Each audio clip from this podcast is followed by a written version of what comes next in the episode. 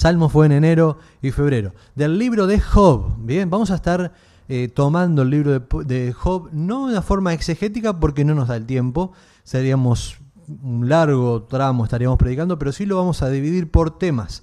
Y ahí en esa división por tema vamos a tomar diferentes prédicas que representen cada una de esas temáticas expresadas en ese libro. Muchas cosas interesantísimas para estudiar, para aprender del libro de Job, desde su teología, desde su vivencia, desde ese roce de Job familiar con amigos, pérdidas, ganancias, enfermedades, circunstancias, un montón de temas que aparecen en el libro de Job que no son hoy en día eh, refrescantes un poquito en la temática que estamos viviendo. Así que tenga presente allí el libro de Job para ir leyendo, ir eh, estudiando un poquitito, ir mirando un poquitito desde su casa y ahí poder participar de los diferentes espacios que vamos a tener en esta lectura. Bien, bueno, pero les decía que antes de llegar allí vamos a tener algunos hermanos que van a estar predicando a lo largo de este mes, pero yo mientras voy intercalando con estos hermanos, vamos a estar compartiendo una miniserie, vamos a decir así,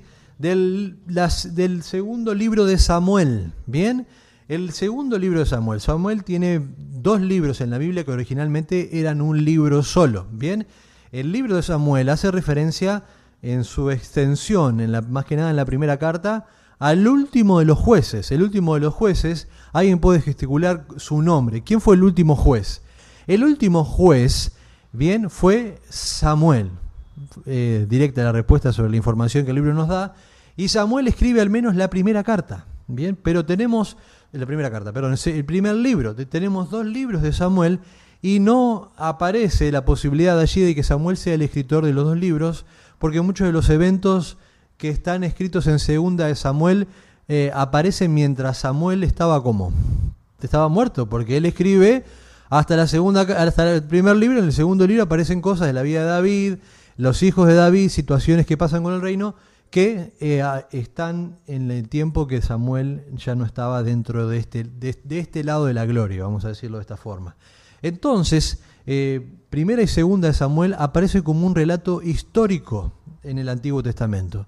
Desarrolla a través de una narrativa muchos datos históricos de la conformación del reino de Israel, ¿bien?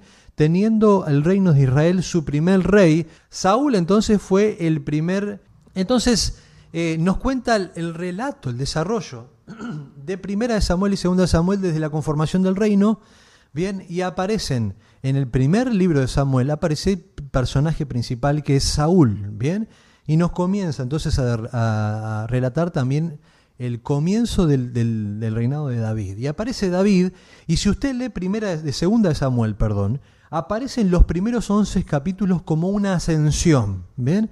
Empieza a hablar la segunda carta de Samuel, el segundo libro de Samuel, perdón, que pudo haber sido, eh, pudo haber sido escrito por Natán, que fue uno de los profetas que acompañó al rey David. Algunos ahí objetan, pero por ahora se toma como un autor desconocido. Comienza el primer libro, la, segunda, de segunda de Samuel empieza en un eh, relato ascendente de la persona de David. Entonces nos habla de sus conquistas, nos habla de sus pericias eh, a través de, la milicia, nos habla de sus capacidades como líder, nos habla de su capacidad de vínculo con otros individuos que va conversando, hablando, aparecen eh, situaciones muy interesantes a través de la familia de Saúl, el rey anterior y el rey David, ¿bien? Y pasan 10 años aproximadamente entre que, entre que David viene a Jerusalén, se dan esos años de guerra civil, y pasan 10 años entre que David se conforma en el reino hasta el momento que nosotros vamos a tomar. Nosotros vamos a tomar capítulo 11 y capítulo 12. Bien, vamos a separar estos temas, pero vamos a intentar verlos en, en una unidad. Bien, porque la palabra de Dios es una unidad. Muchos de ustedes me han preguntado qué estudian o qué pueden leer en este tiempo. Me han llegado buenas referencias, algunos los he invitado a hacer algún discipulado, a acompañarlos a través de un tiempo de estudio, y eso está bueno. Está bueno que nosotros como hijos de Dios podamos tomar el mensaje de la palabra de Dios como, como un libro que nos hable de una forma completa. Está bueno que yo un día me levante de mañana y diga, Señor, necesito que vos me hables, dame palabra hoy y yo abra la Biblia y donde caiga ahí tomo y Dios me habla y me, me bendice y Dios lo hace, Dios en su poder, en su gracia y su misericordia, Él hace como Él quiere.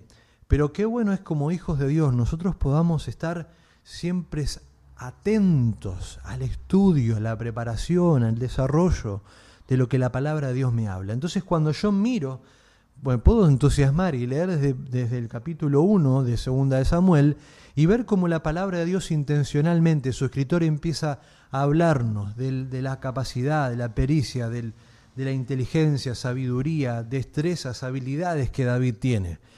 Pero llego en la narrativa al capítulo 11 y ahí se produce una inflexión. Ahí cambia la narrativa y nos empieza a mostrar al rey David desde otro ángulo.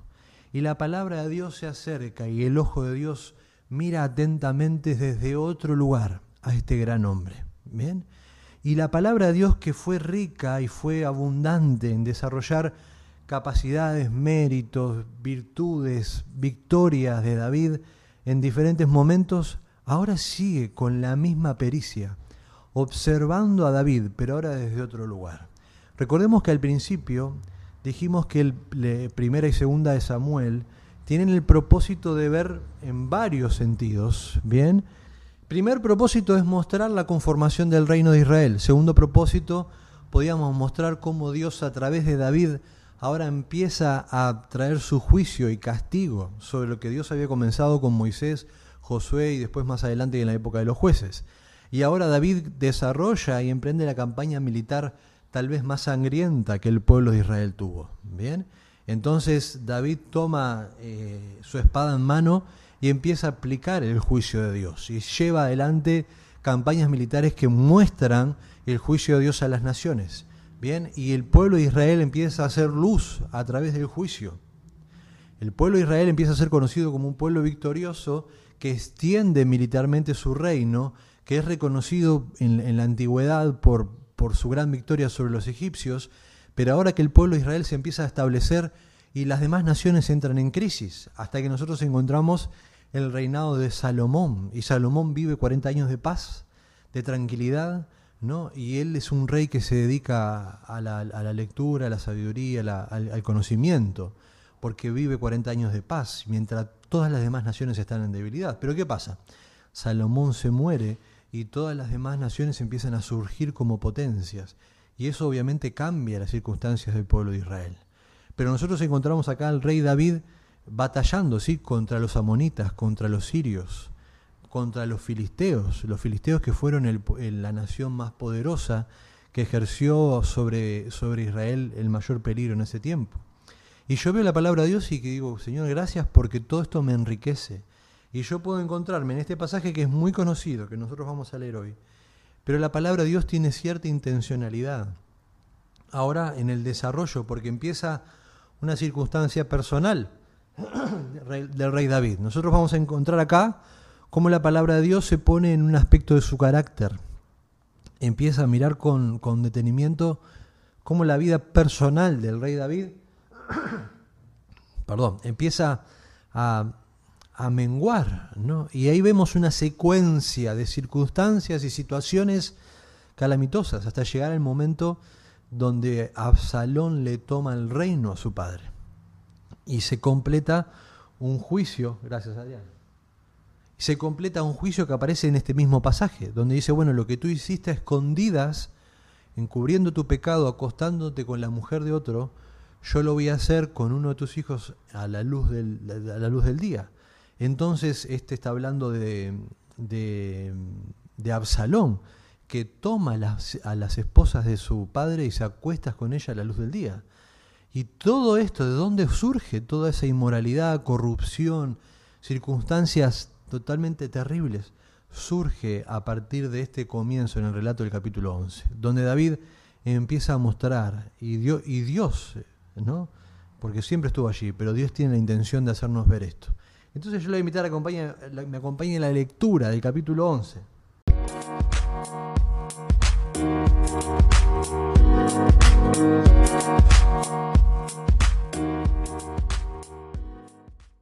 Segundo libro de Samuel, capítulo 11. Dice en la primavera, que era la época en que los reyes salían de campaña, David mandó a Joab con la guardia real y todo el ejército de Israel para que aniquilara a los amonitas y sitiara la ciudad de Rabá. Pero David se quedó en Jerusalén. Una tarde, al levantarse David de la cama, comenzó a pasearse por la azotea del palacio.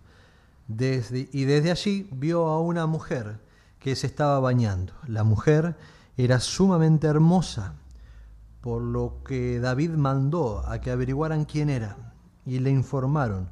Se trata de Betsabé, que es hija de Eleán y esposa de Urías elitita. Entonces David ordenó que la llevaran a su presencia y cuando Betsabé llegó, él se acostó con ella. Después de eso, ella vio, volvió a su casa.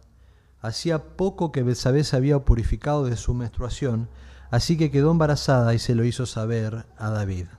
Entonces David le envió este mensaje a Jobab, mándame aquí a Urías elitita. Y, Joab así lo hizo. Cuando Urías llegó, David le preguntó cómo estaba Joab y los soldados y cómo iba la campaña. Luego le dijo, vete a tu casa y acuéstate con tu mujer. Tan pronto como salió del palacio, Urias recibió un regalo de parte del rey, pero en vez de irse a su propia casa, se acostó en la entrada del palacio, donde dormía la guardia real. David se enteró de que Urias no había ido a su casa, así que le preguntó, Has hecho un viaje largo, ¿por qué no fuiste a tu casa? En este momento respondió Urias, tanto el arca de los hombres, eh, perdón, tanto el arca como los hombres de Israel y de Judá se guarecen en simples enramadas, y mi señor Joab y sus oficiales acampan al aire libre, y yo voy a entrar en mi casa para darme un banquete y acostarme con mi esposa. Tan cierto como que su majestad vive, que yo no puedo hacer tal cosa. Bueno, entonces quédate aquí, quédate hoy aquí, y mañana te enviaré de regreso, replicó David. Urías se quedó ese día en Jerusalén, pero al día siguiente David lo, invitó a un banquete y logró emborracharlo. A pesar de eso, Urías no fue a su casa, sino que volvió a pasar la noche donde dormía la guardia real. A la mañana siguiente David le escribió una carta a Joab y se la envió por medio de Urías. La carta decía, pongan a Urias al frente de la batalla, donde la lucha eh, sea más dura. Luego déjenlo solo para que lo hieran y lo maten. Interesante, no, no, no paramos de sorprendernos eh, cada vez que leemos este pasaje y llegamos sobre estas palabras tan conocidas. Experiencias que, que nos asombran y nos hacen preguntarnos, ¿es tal vez acaso el mismo hombre? ¿Es acaso el mismo personaje bíblico que toma en sus manos las piedras y vence a Goliat? ¿Es acaso el mismo hombre misericordioso que camina entre la cueva y llegando a la mano de su perseguidor le, le, salva la vida y tiene temor de tocar al ungido de Jehová? ¿Es acaso este mismo hombre que con tanta eh, pericia, sensibilidad, escribe de salmos y canciones y cánticos que adoran a Dios y muestran la hermosura y la grandeza de Dios? ¿Es acaso este mismo hombre que es vencedor, que es victorioso, que la gente cantaba de sus victorias y mostraba con loores las grandes hazañas que David había cometido? Sí, es el mismo hombre. ¿Bien? Y este, esta referencia en este pasaje que sin dudas nos muestran la, la gran vileza que hay en el corazón del hombre. ¿Hasta dónde puede llegar el corazón del hombre en su pecado? ¿Cómo nuestros corazones pueden ser seducidos y arrastrados cuando dejamos que la gracia de Dios nos conduzcan conforme a su propósito? ¿Es acaso este pasaje el que nos recuerda el principio de todo hombre al cual está sujeto, que su corazón es engañoso y que hay una gran urgencia en nosotros de velar y orar para no caer en tentación? ¿Es acaso el que nos recuerda que ante todo hay dos tipos de sabiduría? Hay una sabiduría celestial que nos conduce a vivir conforme al agrado de Dios para entender y relacionarnos de una forma ordenada con nuestro contexto. Pero también nos recuerda la palabra de Dios que hay una sabiduría que es humana, que es terrenal y que a su vez termina siendo en la misma secuencia diabólica. ¿Es acaso que nos recuerda este pasaje como nos dice Santiago en capítulo 4? ¿En dónde comienzan las guerras? ¿Desde dónde surgen los pleitos, las pasiones en ustedes? ¿No es acaso desde su propio corazón? ¿No nos viene a la mente las mismas expresiones de Santiago donde nos dice, ustedes tienen una guerra en sus corazones? Desean, dice Santiago. En sus corazones reina el deseo, no por las cosas de Dios, sino por las cosas de este mundo, y haciéndose amigos de este mundo se vuelven qué? Enemigos de Dios. ¿Es que acaso dicen en sus corazones que ustedes no sienten envidia? Ustedes desean y ese deseo los conduce a la envidia, a la envidia de tener lo que su prójimo tiene. Lo que aquel goza y que a mí me genera, me genera ese malestar, esa inquietud en mi corazón por tener lo que el otro tiene. Es también lo que nos dice Santiago que el deseo, la envidia nos llega a nosotros a matar, dice Santiago.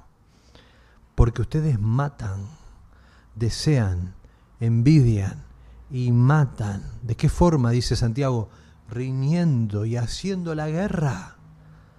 Para David estaba seguro y tranquilo de que la guerra se encontraba a cientos de kilómetros, pero descuida la guerra más peligrosa y la más mortal, que es la que se libra en su corazón. Y qué tremendo que es este pasaje, porque nos enseña y nos deja ver, nos deja ver qué necesaria es la oración del Padre nuestro Señor, líbranos de qué? Líbranos de la, del hambre, líbranos de las guerras, líbranos de la plaga, líbranos de las crisis. No, líbranos del mal. Y Padre, líbranos totalmente de caer en la tentación. Tremendos pasajes que nos hacen ver una forma diferente cómo este hombre ahora entra en otro, en otro círculo. El principio de este libro empieza a mostrarnos en una forma ascendente cómo David crece en su conocimiento, en su sabiduría, en su, en su destreza, su pericia. Pero ahora la palabra de Dios nos muestra otro desarrollo. Nos muestra cómo este hombre empieza ahora a decrecer. Y empieza ahora una espiral descendente desde sus capacidades eh, mentales, desde lo que gobierna su corazón, desde lo que él se vale en sus, en sus destrezas como rey, en sus posibilidades como gobernante, en su posibilidad para dirigir a otros y gobernar la vida de otros, donde a otros había llevado en otro tiempo a la victoria, ahora estaba conduciendo a hombres inocentes a la muerte por causa de su pecado. Sí, el mismo hombre. Este pasaje que nos va a contar entre el capítulo 11 y el capítulo 12, un hombre que peca, un hombre que hace de la madre de todos los vicios, que es el ocio, el ocio, que es la madre de todos los vicios, como claramente aparece en el comienzo del pasaje, empieza a desarrollar un pecado, un doble pecado de muerte. Recordemos los, los, mandamientos del pueblo de Israel y David comete dos pecados causales de muerte. El primero es el adulterio. El primero es el adulterio por el cual él debía morir. El segundo es el homicidio por el cual él debía morir.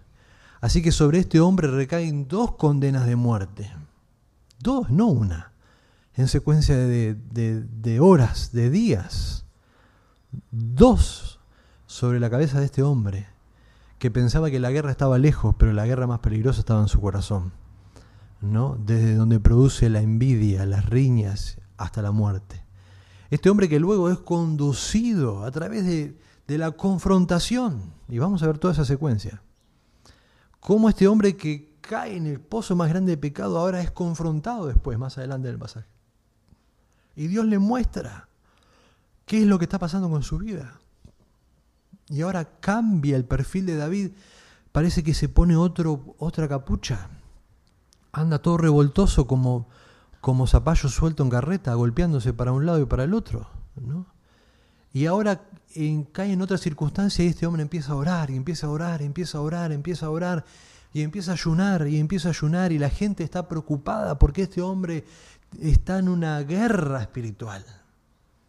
Y este concepto de guerra espiritual se pone en silicio y ayuno y empieza a afligir su cuerpo. empieza a afligir su cuerpo. Este hombre que tenía todas las destrezas y capacidades y posibilidades de un reino, empieza a golpear su cuerpo para buscar la gracia y la misericordia de Dios. Que recibe una sentencia en consecuencia de su pecado.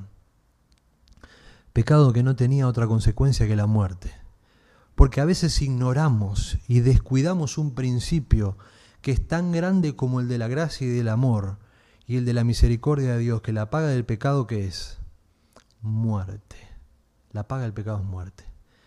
Y este hombre atraviesa todo ese proceso y llega rendido a los pies de Dios clamando por su misericordia.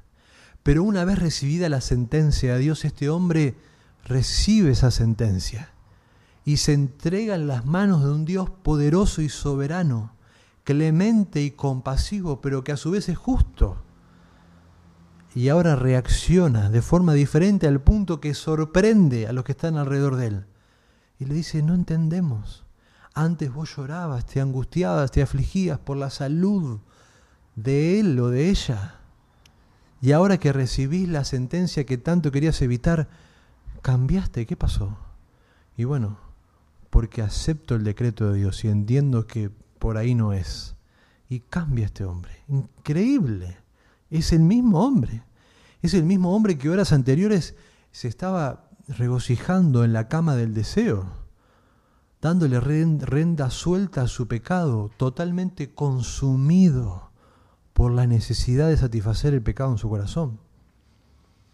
Pero ahora que tiene un discernimiento tan claro en medio de unas horas de tinieblas, pero su mente y su corazón entienden en el segundo y le dice, bueno, entiendo Dios y recibo. Y me conduce a Job, ¿acaso no recibiremos de Dios lo bueno y lo malo? Sí, David, pero entendé que lo malo que vos estás viviendo no es recibiendo y, padeciendo el juicio y el castigo de Dios, haciéndote vos merecedor de los méritos de Cristo. Estás sufriendo a causa de tu pecado, David. Y ahí nos recuerda las palabras de Pedro que nos dice, bueno, no sufran por malhechores, sufran por bienhechores, y ese bienhechor que vos puedas sufrir, que sea por la causa de Cristo. Y ahí nos muestra claramente David cómo pasa. Y ahora llega otra vez a Betsabé, que es su mujer, y es su esposa. Y dice, se acerca a consolarla. Imagínese esta mujer que pasó a ser un trofeo, que la quisieron utilizar para encubrir su pecado y que ahora llega este hombre, el cual él, ella sin duda estimaba mucho y lo tenía bien en lo alto porque era un, digno mandatario ¿no? de Dios. Ahora dice que Betsabé es su esposa y este, y este hombre la consuela por la pérdida de su hijo, que no sabemos en qué condiciones, pero sin duda que en contra de su voluntad ella había entrado en la recámara del rey. Pero ahora esta mujer pierde ese hijo y lo que representa para esta mujer. Y dice que David consuela a esta mujer. Y a través de un eufemismo otra vez nos muestra que David se llega a la vida de Betsabé y tienen un hijo. ¿Y quién es este hijo? Este hijo es Salomón, el tercer rey del pueblo de Israel, el que escribió los proverbios, el que escribió cánticos, pero también el que condujo a la nación de Israel al pecado y la inmoralidad. Tremendo donde aparece ahí Abisai lo que nos contaba hoy Virginia. Entonces todo esto aparece, pero mis hermanos es parte de una misma secuencia.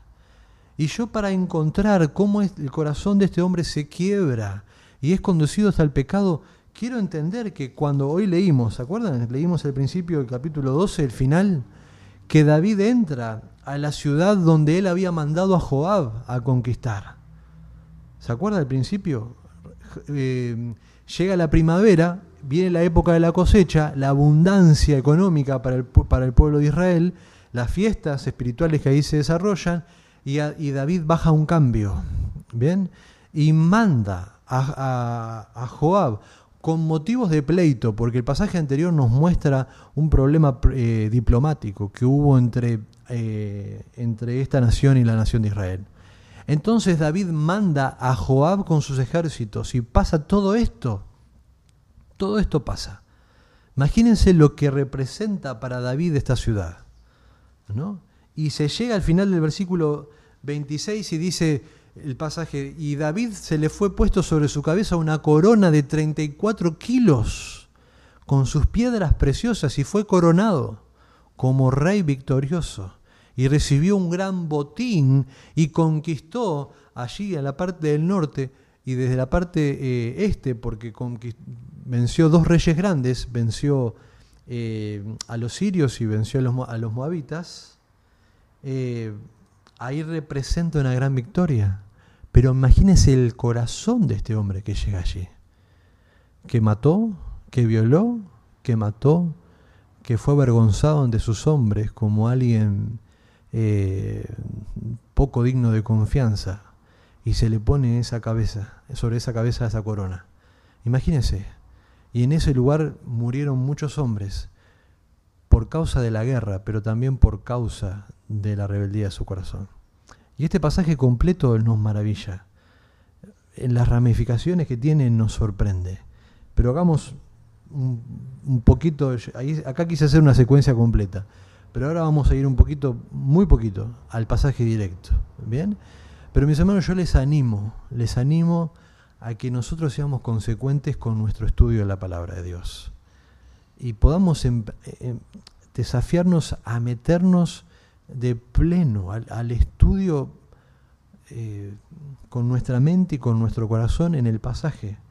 Y yo puedo decir, bueno Señor, qué grande es tu, propósito a través de David, Betsabé y todas estas circunstancias. Y no tome, abuelo de pájaro, pasajes sueltos con torpeza voy sobre los pasajes, mirando pequeños destellos cuando hay un torrente de luz allí que cae sobre nuestras vidas, llenando nuestra vida de todo propósito, satisfacción y deseo. Bien, y andamos en clenques, ¿no? Con alguna pata firme, pero con las demás todas medias flojas. Y, andamos después apretados, ¿no? Apretados en nuestras circunstancias por no tomar el propósito precioso de Dios. Y nos apretamos viviendo como perejil en maceta, ¿vio? Veo cómo pasa como perejil en maceta y todas las situaciones que tenemos alrededor. Y, la vida y nuestra vida en Cristo se trata de ir ordenando nuestras vidas. Y si usted quiere ordenar su vida, no puede poner, no puede plantar perejil en una maceta. Entonces dice en la primavera, en este tiempo de abundancia, David manda a sus soldados y comienza el deterioro en la vida de David. El, tiempo, el tiempo de la guerra, que era el tiempo de la primavera, venía entonces secundado de un tiempo de abundancia, como les decía hoy en las cosechas. Y David tenía, tenía los justificativos necesarios y correctos para tomarse un tiempo de calma, un, tiempo de quietud. Y empieza él a disfrutar tal vez de las vacaciones, empieza a aflojar, empieza a bajar su guardia, empieza a despreocuparse, a dejar de velar, a dejar de orar, porque antes que él saliera y empezara a caminar por esa azotea, alejando sus pensamientos tal vez de la, de, la circunstancia que estaba viviendo, primero se había alejado su corazón de Dios. Sus ojos estaban recreando con lo que estaba viendo, pero primero su corazón se había alejado de Dios al punto de mostrarse vulnerable ante las circunstancias que le estaban rodeando. Él podía estar en el medio de la, pelea y la batalla militar y ahí había grandes peligros. Pero mis hermanos, el pecado que nos rodea, y como dijo David, el que está siempre delante de mí, no es hijo de una circunstancia o de un momento. No tiene una cara vengativa a la cual yo pueda rápidamente identificar. No tiene un sonido reconocible a mis oídos, sino que está representado por ese corazón dubitativo, por ese corazón engañador que hay dentro mío, que hay dentro suyo. Entonces yo puedo estar en la lucha y la pelea más grande allá en la ciudad de Raba, o de Rabá, perdón, y estar allí al borde del peligro, pero mi corazón totalmente confiado y puestos en las manos de Dios. O puedo recrearme y pasearme por las azoteas más lindas, regocijándome en la gran ciudad que Dios me ha permitido construir pero mi corazón, al igual que el Adán y Eva paseándose por el paraíso, pero totalmente expuestos a las palabras y seducciones tan persuasivas de Satanás como las que son en el mundo, pero también las que hay en nuestro corazón. Y a veces pensamos que nuestra circunstancia de peligro, nuestra adversidad, nuestros temores están en otro lugar que yo puedo evadir, que puedo evitar de ir y, depositar toda mi confianza y seguridad en un lugar. Pero David en, en las azoteas de su casa comienza un espiral destructivo. Pero primero su corazón se había alejado de su padre. Recuerde el hijo pródigo anhela y desea para sí, pero antes de poder consumar todo ese pecado a través de ese capital que Dios le había, que el Padre le había dado, ¿qué tiene que hacer? Tiene que rebelarse, pero irse a un lugar donde los ojos de su Padre no le vean, para poder malgastar todos sus dineros y terminar regodeándose en el pecado pero después sufriendo entre medio de los cerdos, entre el fango y la miseria. Y así es el corazón del hombre, así es el corazón de David. Y, yo me animaría a decir, si así es el corazón de David, Señor, guárdame de mi corazón, líbrame de mi corazón. Entonces David se aparta, se aleja primero de Dios y camina sobre las azoteas con ojos peligrosos, y mis hermanos, siempre que mi corazón esté está descuidado, mis ojos van a tener la oportunidad de ver. Mis oídos van a tener la capacidad de escuchar. Mis manos van a tener la posibilidad de agarrar. Porque todo se me va se me va a ver presentado en bandeja para satisfacer rápidamente la necesidad de mi corazón.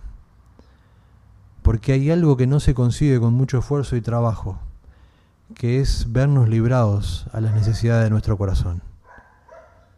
Entonces, si en nosotros está el deseo y el anhelo de incumplir el plan y el propósito de Dios, sepa que hay abundantes mesas delante de mí. Pero estas no son provistas por Dios, sino que estas son provistas por Satanás y el mundo, y son adornadas por mi corazón. Entonces dice que este hombre primero yo no me quiero adelantar en el pasaje, ¿no? Pero cuando mire lo que pasa acá. El versículo 9 del capítulo 12, para que nosotros podamos entender que el problema de David no era con Bensabé, el problema de David no era con su lujuria, el problema de David no era con su negligencia, sino mire cuál es el problema de David. Versículo 9 dice, ¿por qué entonces? ¿Por qué entonces? despreciaste la palabra del Señor, haciendo lo que me desagrada. Cuando David es enfrentado ¿no? y es puesto ante los propósitos de Dios, versículo anterior, yo no me quiero adelantar.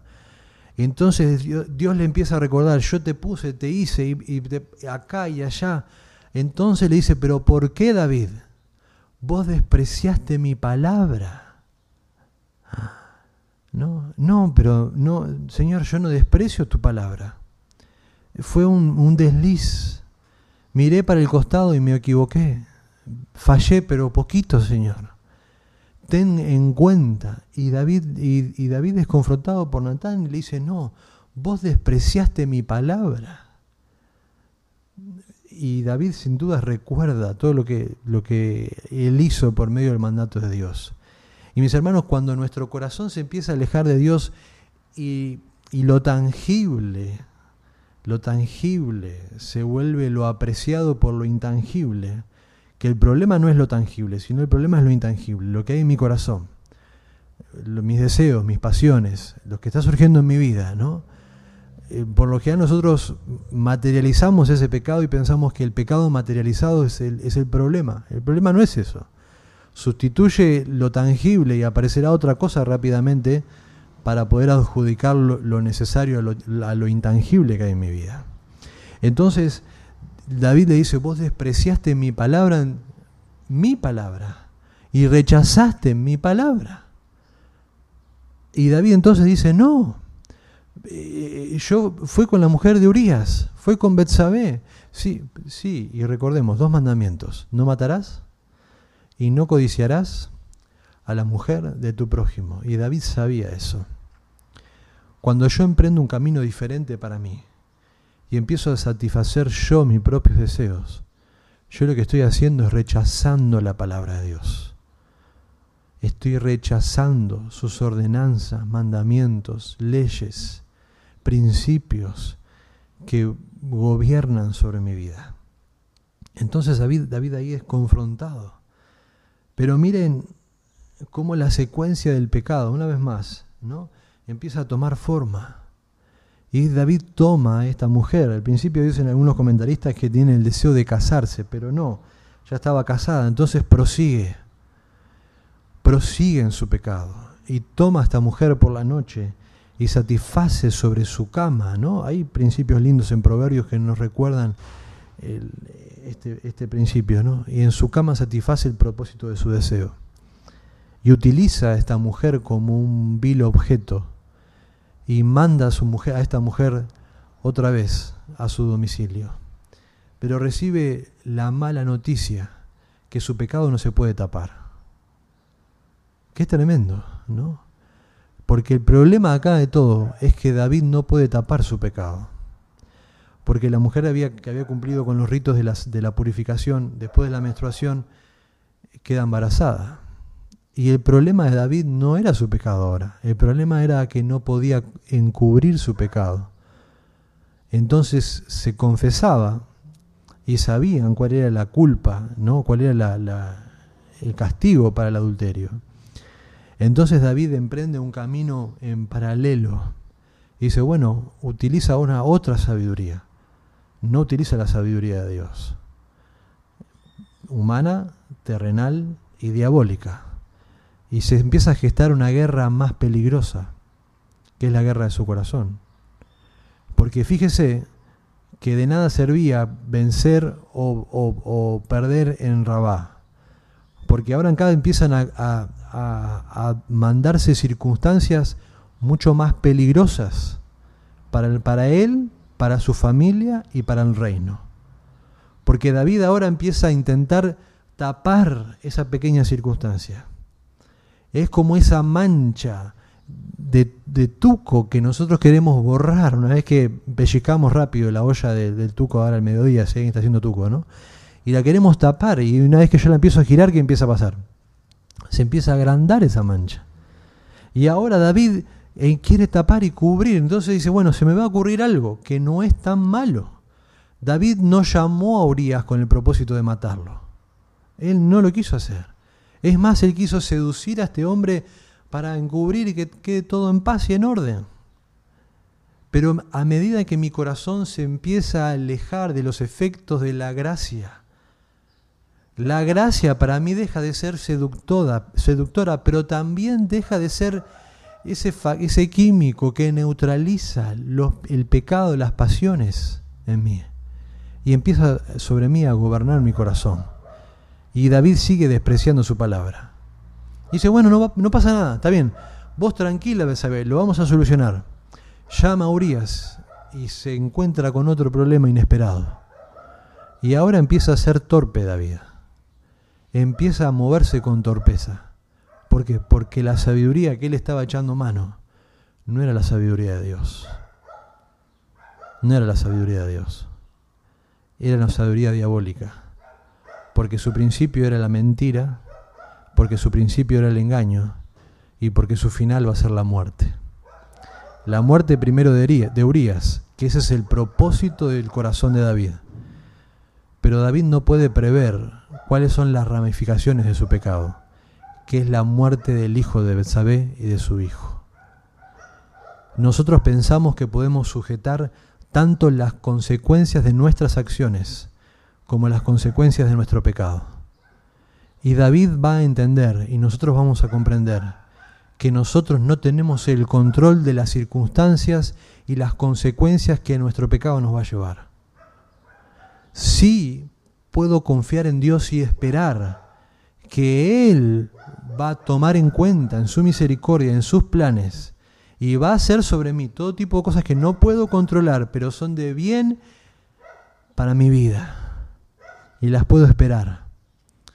Ahora cuando desecho la ley de Dios y me pongo bajo la sabiduría humana, terrenal y diabólica, empieza una espiral en la cual yo no puedo controlar. Aunque mi corazón me diga que yo tengo el control, en realidad no lo tengo. ¿Y qué pasa con David?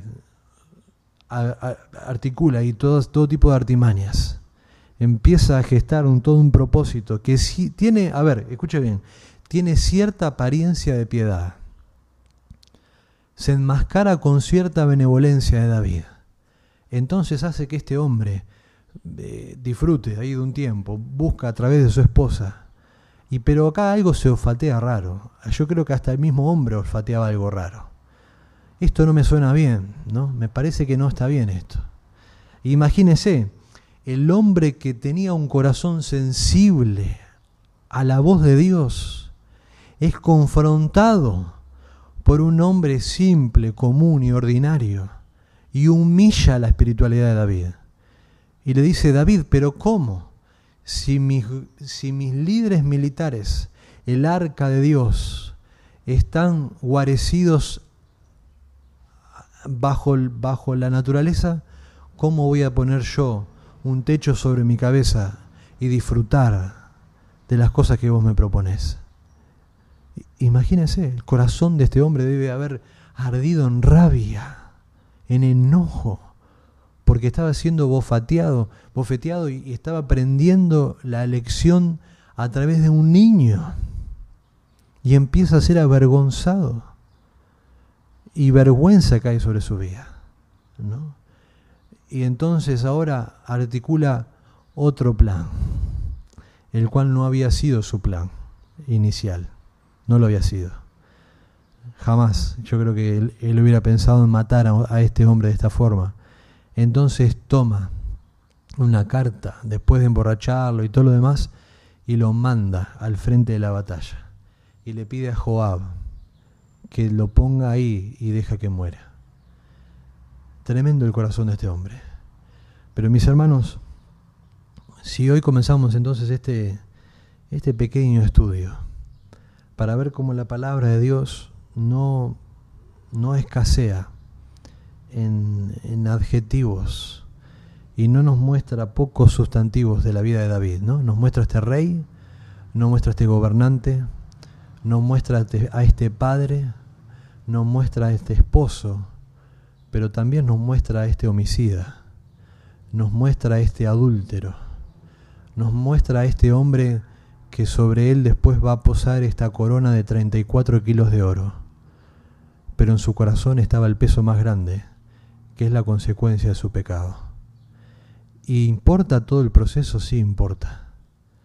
Importa todo el proceso importa cada una de estas circunstancias porque la palabra de Dios, si usted sigue la lectura después y, empieza y se, entusiasma y empieza a ver que después aparece Amón y Tamar y aparece la violación y aparece el homicidio y después aparece la deslealtad y después aparece la división familiar y después aparece la división del reino y, hay un propósito en esta eh, concatenación de ideas y de circunstancias que empieza a vivir David, su persona, su familia, y uno dice, sí, las maldiciones generacionales. Y bueno, usted llámelo si quiere así. Yo miro con atención como la palabra de Dios no, no, me, no me borra ninguna pista y me deja ver cómo nuestra vida tiene que, tiene que valerse bajo estos propósitos y principios. Donde la palabra de Dios me dice, estén atentos ante las diferentes pruebas, porque la prueba de vuestra fe, la prueba de las diferentes pruebas los conducen a las pruebas de vuestra fe. Y tenga esta su obra completa sobre vuestras vidas, para que no les haga falta nada. Pero ante este hombre que sufre, que vive penalidades, es el que también entiende que la sabiduría de Dios es el que lo debe gobernar. Porque en el momento que la sabiduría de Dios no te gobierna, te gobierna la sabiduría humana y terrenal el cual te lleva a la guerra más peligrosa que es la que está en tu corazón, no la que está en otra ciudad y en otro lugar, no la que libran y luchan otras personas, sino la que hay en mi vida. Guerra que a veces pienso que puedo controlar, que puedo manipular conforme a mis intereses, que puedo poner un punto donde digo, bueno, voy a ir hasta acá, hasta acá, Señor. dame un recreito más de 15 minutos que a la vuelta de la esquina voy a parar. Y en tu corazón se empieza a inflamar un deseo, un anhelo por ir cada vez más en contra de los propósitos de Dios. Al punto que una vez te miras al espejo y, te, y no te reconoces. ¿No es la misma imagen la que te devuelve el espejo de la que vos pensás que sos? ¿Y qué pasó? Fue porque en un momento vos pensaste que la batalla estaba en otro lugar, pero la batalla estaba allí en tu corazón. Y primero tu corazón se alejó de Dios, al punto que subiste a un techo y tus ojos vieron como atractivo lo que vos en otro momento tal vez viste, pero que pudiste frenar. Porque la gracia de Dios estaba sobre tu vida haciendo que vos no hagas lo que tu corazón desea, sino que el corazón tuyo sea moldeado y mi corazón sea guiado por una gracia sobrehumana, porque no viene de mí, porque es Dios el que me atrae a mí con lazos de amor, pero si es necesario me lleva a su presencia por lazos de dolor. Y el corazón de este hombre es atraído pero también reconoce que su pecado no tiene un límite donde él lo pueda frenar.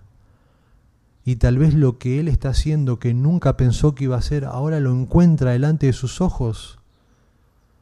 Y lo que comenzó siendo una pequeña aventura termina siendo muerte.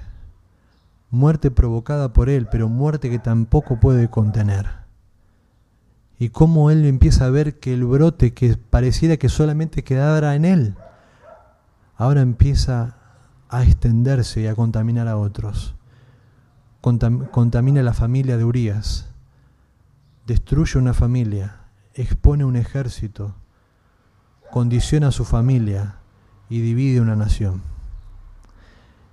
Y todo esto la palabra de Dios no busca esconder con el codo, sino que la palabra de Dios me lo muestra con mayor claridad. Para reconocer hoy, mis hermanos, que la batalla que libramos es la batalla que siempre estuvo ante nuestros ojos, la que siempre estuvo presente delante nuestro, la que después vamos a ver cuáles son los diferentes mecanismos, formas, maneras que nosotros tenemos para batallar. Porque David ora, David ayuna, David procura entender y, caminar en la voluntad de Dios después. Pero también el corazón de David se sujeta a la soberanía de Dios. Y él ve cómo aún los propósitos de Dios se cumplen se cumplen, aunque él tiene que pagar un precio.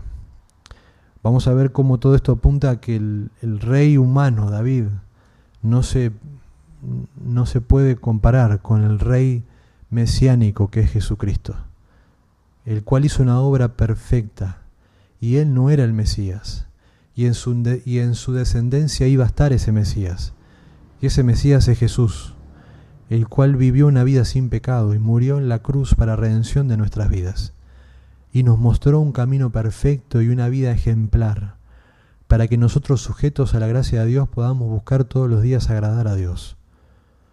Porque cualquier otra imagen o copia o, o similitud lo único que va a tener como finalidad es la muerte. Pero Dios nos permite ver, una vez más, en su gracia, en su soberanía, que el tiempo cercano a nosotros está el tiempo en que nuestro corazón puede descansar y confiar en la gracia de Dios, el tiempo en el que Dios puede aún trabajar sobre nuestras vidas y levantarnos y exaltarse Él en nosotros y mostrar cómo aún a través de las circunstancias y situaciones de nuestro pecado, Él puede cumplir sus propósitos en mí. Él puede restaurar mi vida y conducirme conforme a su plan. Y una vez más, hoy nos acercamos para comprobar que la gracia de Dios está allí presente para cada uno de nosotros. Pero sepamos que esta gracia nos invita a ser honestos delante de nuestro Dios, a acercarnos necesitados y presurosos de encontrarnos en esta gracia. Porque ese Rabá que yo podría identificar como la ciudad donde está el peligro, se presenta ante mí hoy, ahora. Y digo, Señor, eh, Mateo 6, en la oración del Padre, líbrame de la tentación. Jesús ante los discípulos, oren, velen y oren para que no entren en tentación. Una vez más, nos enfrentamos a la palabra de Dios y esperamos que Él haga en nosotros conforme a su voluntad. Pero recordemos lo que Él ha hecho en nuestras vidas, lo que Él sigue haciendo en nuestras vidas. Que la palabra de Dios sigue estando sobre nosotros para producir y ejercer en nosotros su voluntad y la vida que Él eh, le agrada para que nosotros vivamos. Amén. Amado y bendito Dios, te doy gracias una vez más por tu palabra, Señor. Gracias porque podemos acercarnos a ella, Señor, para, para deleitar nuestro corazón, para dejar que nuestros pensamientos, Señor, sean dirigidos por ti. Pero también, Padre, para que nuestra vida, Señor, sea confrontada, para que nuestro corazón sea confrontado, Señor, para que nuestras vidas, Señor, puedan tener una perspectiva completa, Señor, haciéndonos, Señor, en este mundo en el cual vivimos, Señor, verdaderos y reales embajadores, que no se mezclan y no se rebajan a las cuestiones de este mundo, Señor, que no buscan enrolarse, Señor, en la vida antigua, sino, Padre, buscan permanecer, buscan caminar, buscan vivir conforme a las virtudes de Cristo, Señor. Pero, Padre, muchas veces para llegar a estas circunstancias, Padre, es necesario ser confrontados. Es necesario, Señor, ser llamados a nuestra realidad y tener claro delante nuestro, Señor, este camino que a veces nos conduce por medio de la confesión, el reconocimiento, el admitir, Señor, y el clamar y el buscar de tu gracia, Señor. El esperar, Señor, que nuestras vidas que han sido, que han sido confortadas por ti, Señor, que han sido edificadas, que han sido restauradas, en las cuales, Padre, tú nos has llevado de gracia en gracia, de gloria en gloria, y podemos verte y podemos reconocer tu obrar, tu bondad sobre nosotros. Pero Padre, tu palabra también llega con seguridad sobre nosotros, haciéndonos entender, Padre, que la vida de un discípulo no se trata de la impecabilidad de nuestros corazones, sino se trata, Padre, del reconocimiento, la confesión, y la búsqueda, Señor, de mejorar conforme a tu gracia, Señor. Pero eso, Padre, tu palabra nos sirve. Nos podemos valer de ella, Señor, para ver un propósito claro, específico, Señor. Cómo tú avanzas capítulo por capítulo, Señor, viendo a este hombre, Señor, que ha sido dirigido por ti. Pero que en un momento, Padre, su vida cambia y Padre, en cuántos momentos y circunstancias nuestra vida cambia, Señor. Porque decidimos rechazar tu palabra de forma consciente o inconsciente, pero no nos podemos presentar, Padre, como inocentes. Por eso, Señor, buscamos de tu gracia y buscamos vernos, Señor, en Cristo como el total redentor de nuestras vidas porque nosotros precisamos la redención, Señor. Porque nosotros caminamos hacia la redención, Señor. Porque nosotros disfrutamos la santificación, Padre, aunque a veces nos duela. Porque nosotros aguardamos la glorificación, Señor, aunque a veces nos cueste. Pero Padre, esto para nosotros es una esperanza. Es una esperanza, Señor. Por eso, Padre, como iglesia, una vez más, en medio de estas circunstancias que vivimos, en medio de estas luchas, pasiones, guerras que se libran externas e internas, Señor, llamamos a que una vez más, Padre, tu plomada sea tirada sobre delante nuestro, Señor. Y tú veas, Padre, si es necesario nosotros derribar alguna pared torcida, Señor, y enderezar delante nuestro el camino, Padre porque queremos mirar cómo estamos edificando, Señor. Y tu palabra, Señor, es el mejor ejemplo para ver cómo estamos edificando, Señor. Y si es necesario examinar los materiales con los que estamos edificando. Por eso, Padre, agranda en nosotros el entendimiento de tu palabra, pero también agranda en nuestro corazón esa hambre y sed por tu palabra, Señor, para que sea ella la que nos confronte, Señor. En el nombre poderoso de Cristo Jesús. Amén. Amén.